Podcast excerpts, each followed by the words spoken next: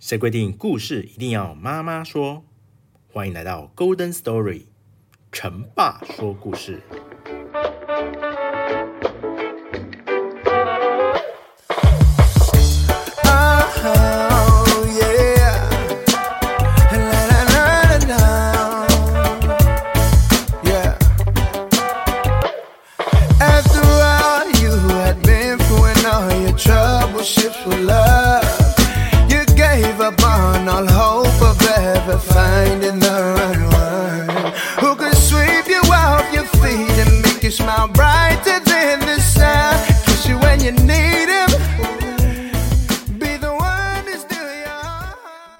Hello，大家好，欢迎来到 Golden Story，成爸说故事。在上一集呢，哦，那个亚森罗苹啊，接受到了监狱的审讯哦。那审讯结束后会发生什么事呢？那我们故事就会从这里继续开始喽。好，对亚森罗平的第一场审讯结束了，又是杜德维尔兄弟把他押下楼。走到楼梯上时，亚森罗平小声的吩咐说。借户勒纳维耶夫的房子固定四个人，克塞尔巴赫夫人那边也是一样。你们跟着韦贝尔去搜查杜邦别墅吧。老板，你什么时候出来？不急，我要休息休息。回到牢房，亚森罗平写了封信，长信。他向杜德维尔兄弟啊做了详细的指示作战计划，又另外写了两封信给勒纳维耶夫。和克塞尔巴赫夫人信中期待他们不要忘记他，永远要把他当朋友看待。牢房的桌上摆着几个信封，亚森罗平拿了一个，又拿一个，正要写第三个时，忽然发现了一张白色纸条，不禁大吃一惊。他拿起纸条，认真的读着：“你与阿尔唐汉姆的交手并未获胜。”不要再插手这件事，这样我就不会反对你越狱。L M 这件出乎意料的事啊，让亚森罗平感到了隐藏在幕后的这个对手的可怕。又是他，他想把触角伸到这里面来了。正是这点让他觉得恐惧。这个对手的实力强大的令他也感到有些不知所措。不管怎么说。这一回我可碰到对手了，来了个远胜于我的人，终究是件好事啊！能从这监牢这种地方战胜他，找回石坦韦格，这样才是亚森罗平。罗平躺在床上，从下午睡到第二天早上，将近十一点，甘贝尔律师来见他。中午，第二次审讯开始了。罗平趁机把三封信交给了杜德维尔兄弟。福尔莫里先生再次进行审讯。对于你是否为为了一九叉叉年从卫生检疫所监狱首次越狱的亚森罗平，我们并不能肯定。那当然，因为我也不清楚。不过“首次”这个词用得很准确。从人体监测处保留的亚森罗平的卡片来看，上面记录的人物特征与你现在的情况完全不符合，因此我要求你如实告知你的真实身份。这正是我想问你的事。我用了这么多假名，现在我自己也不认识自己了。你拒绝回答？对，我只关心昨天交给你的任务，我在等调查结果。我根本不相信你昨天的话，我不会去调查的。但你和韦贝尔还是去了。我从报纸上……哦，你还看报纸啊？检察官看上去相当气恼。这时，有个接待员进来，对着检察官耳语了几句。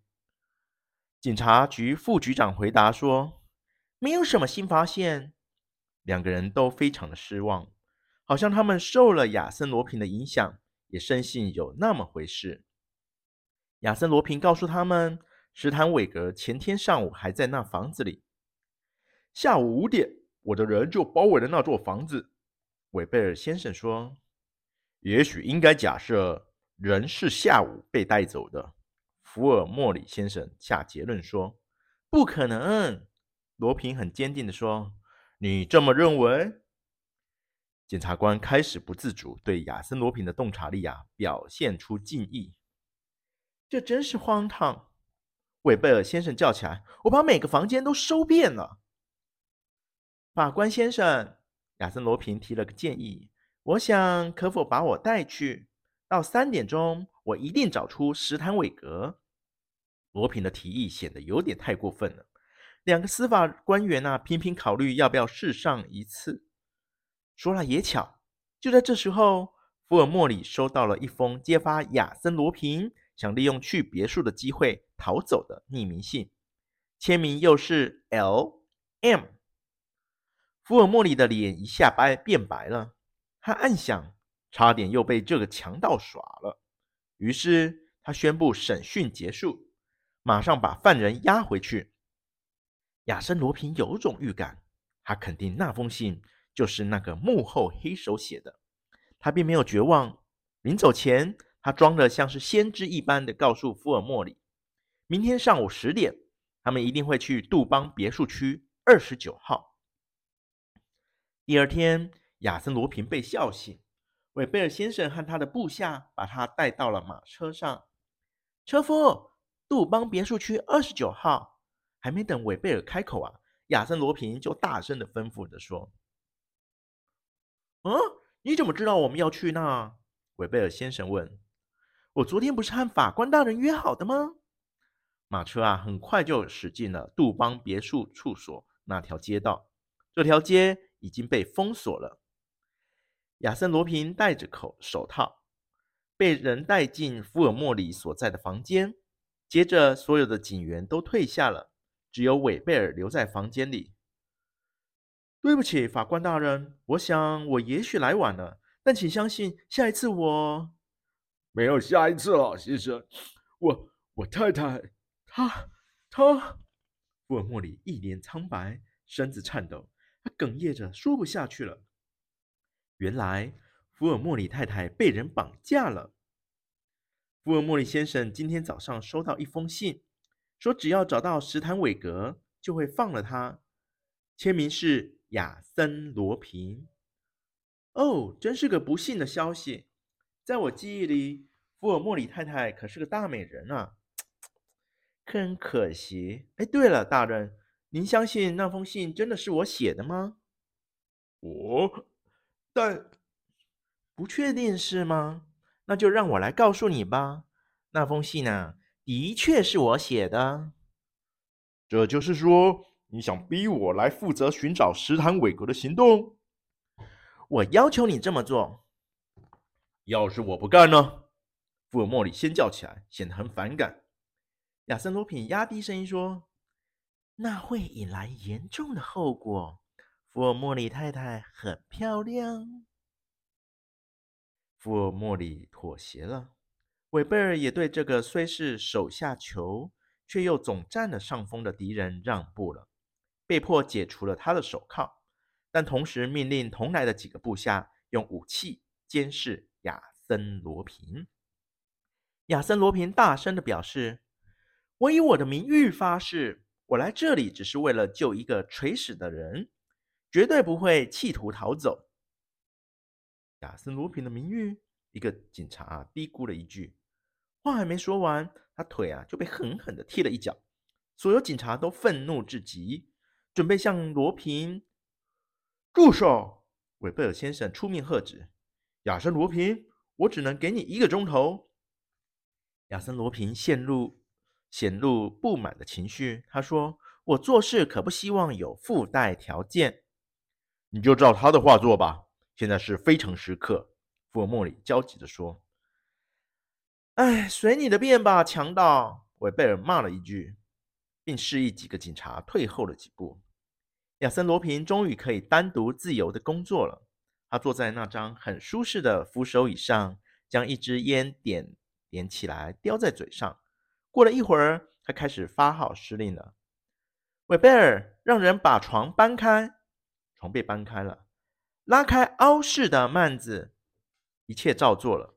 在场的人都带着嘲弄和惶恐的心情，等着看将会发生什么魔法般的事情。现在怎么办？韦贝尔问。派一个人去守着电铃，就在厨房那边。现在按电铃钮，用力。过了一分钟，刚刚派去的人被叫了回来。喂，听见铃响了没有？没有，没有任何动静。很好，我果然没猜错。亚森·罗平啊，充满自信的指导警察局副局长将假的电铃取下来。于是，一个漏斗状的管子露了出来。快，对准他，大叫，大叫！史坦韦格，怎么样？没有回答。你确定？亚森·罗平有些焦急地说：“那就糟了，他可能死了。”为了尽最后的努力，亚森·罗平亲自动手。警察都围在他身边，不过。他们并不是想帮忙，只是看他怎么做。罗平进了另一个房间，不出所料，他发现了一节铅管，像水管般从角落伸向天花板。啊！亚森·罗平说：“向上走。”线索发现了，只要顺着找下去就行了。他们上了四楼，最后来到阁楼，看到一间房子的天花板开了一条缝，管子刚好从中间穿过。进了一个十分低矮的屋顶阁楼，阁楼上方有一个出口，再往上就是屋顶了。亚森·罗平指挥人搬来一架梯子，爬上了屋顶。屋顶上铺着铁皮。你不觉得走错路了吗？福尔莫里先生说。亚森·罗平耸耸肩说：“不，这表示铁皮和屋顶阁楼上方还有一个隔间，那里会有我们要找的人。”不可能。那就让我们来看看吧。叫人掀开铁皮，三个警察上来执行命令。突然，他们发出一声惊叹：“啊，真的有人！”亚森·罗平说：“对了，在屋顶的横梁下有一个隔间，最高处有一公尺。一个警察下去，却踩断了木条，跌到了屋顶阁楼。”“嗨，朋友，小心点！”罗平叫了一声。从这里再过去一点，是一只烟囱。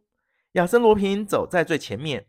不一会儿，他看见了一个人，或者是说一具尸体躺在屋顶下，被几个铁链啊拴在烟囱的铁环上。亚森·罗平滑了下去，试了一下地板，很结实。他很小心的来到了尸体旁。韦贝尔和福尔摩里也下来了，检查了一阵。